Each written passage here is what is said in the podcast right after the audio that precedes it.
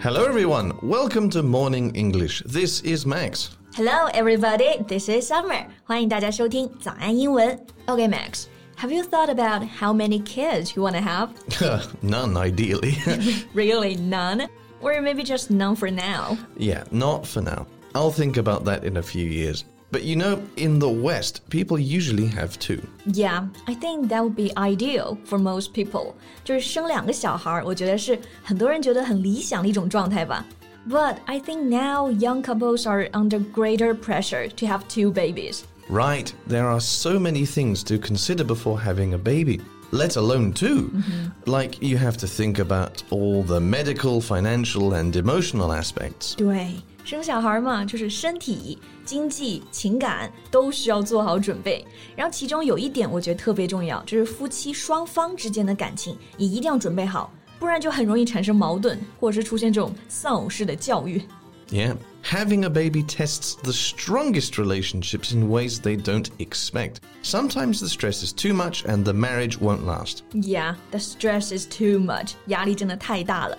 生孩子就是对彼此一个考验。哎，我最近就想到谢娜和张杰这一对明星夫妇啊，他们又上热搜了。就是娜姐生完这个双胞胎之后，现在怀了三胎，然后张杰把她照顾得特别好，特别负责。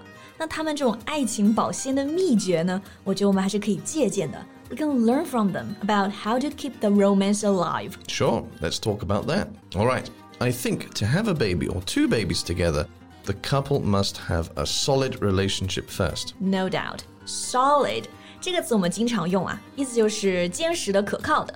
Like we can say solid evidence, solid foundation.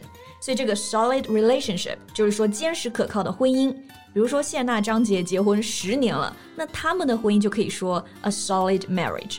Yes, before having the baby, a couple might barely fight. But once the baby is born, it's very likely they'll be squabbling and sniping at each other at a regular basis. 人间真实啊！这小孩出生之后啊，这个夫妻关系再好，可能也会有矛盾和争吵。 So here you're using these two words, squabbling and sniping. Yeah. To squabble means to argue noisily about something that's not actually very important. 就是为了小事情吵架争吵，对吧？So we can say squabble about and squabble over. right? For example, many couples would squabble over money, and many kids would squabble about what to watch on TV. Yeah, right. Okay, so you also use this word, sniping. Yeah. You know, this word is originally used to mean to shoot at somebody from a hiding place, usually from a distance. To shoot at somebody. 所以这个 snipe 本身是有枪击这个意思，躲起来远距离的射击，所以就是放冷枪。 So if we snipe at somebody, it means we criticize them in a harsh or unfair way. Got it. 所以 snipe at somebody，注意介词 at 就是抨击一个人了。 所以说父母之间这种争吵啊、吵架、抨击，就可以说 squabbling and sniping at each other。 Of course, there are many more words we can use argue, quarrel, or even just fight. Oh, and bicker. Yeah, these are words we are more familiar with.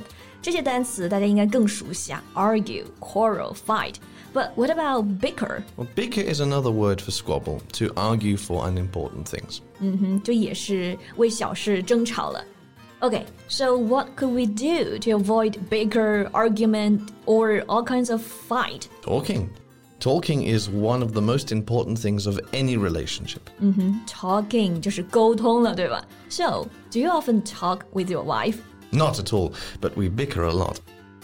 Maybe that's not true, right? No, that's not true. Okay, so everyone knows that talking is important, but it's so hard to do. but at least we should try. Try to make time to talk. For example, we can set aside half an hour at the end of the day to chat in bed, which I do, or just have a 30 minute walk every week, Which you don't do. which I don't do. I used to. 所以就是说，没时间呢，也要挤出时间来沟通，对吧？像这名人夫妻，或者像 Max 和他老婆都很忙，但是啊，还是会挤出时间来陪伴对方。这里的挤出时间、留出时间，就可以用到这个词组 set aside time to do something。 Right. To set aside means to keep or save something for a particular purpose. Like I'm setting some money aside for my vacation. 你在存私房钱。About this one, does your wife know that? Of course not. I keep my money secretly. OK，不 不过你老婆其实发现了也没事儿。因为在感情中呢，要能替对方思考，原谅对方也很重要。You know, forgiving is also an important part in a marriage. Exactly. We should go easy on each other. Go easy on somebody. That's a good phrase. Yeah. That means to be more gentle and less strict or angry with someone. 就是说对一个人很温柔，能够原谅他。 But sadly, my wife never goes easy on me. But I choose to forgive her for being so. That's why you make a good couple. 所以刚刚这个 go easy on，大家知道吗？除了可以说对一个人好一点，其实后面啊，有时候还能加一个食物的名词，表示少放一点这个东西。 比如大家跟我们湖南人去吃饭，那你们肯定就会说，哎，少放点辣椒，就可以说 go easy on the chilies。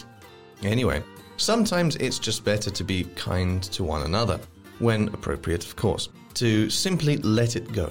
Because part of caring about someone is accepting they won't always get things right. Wow, you're a man of wisdom right now.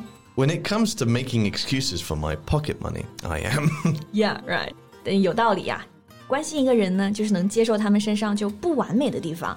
比如宝妈们生完小孩之后，这个外表情绪肯定都会有很多变化。那老公们就不要抱怨了，而是要接受，然后积极的帮自己的老婆来解决问题，承担责任，to shoulder the responsibility of taking care of the whole family。 like what Shakespeare once said Words cannot express true love. Loyalty behavior is the best explanation. 哎呦，又来炫耀了。对，这句话就是说，真爱不能用言语来表达， 行为中心才是最好的说明，对吧？So, are you saying that action speaks louder than words? Yes, it's easier said than done. But I think if you put your effort to work on your marriage and your small family, amazing things will happen. 那不知道大家家里有小孩之后，是不是也在努力的给自己的小家来保鲜呢？给自己爱情保鲜呢？也欢迎大家给我们留言，分享一下你的秘诀呀。 I think that's all the time we have for today, actually. So, thank you so much for listening. This is Max. This is Summer. See you next time. Bye. This podcast is from Morning English. 学口语就来早安英文。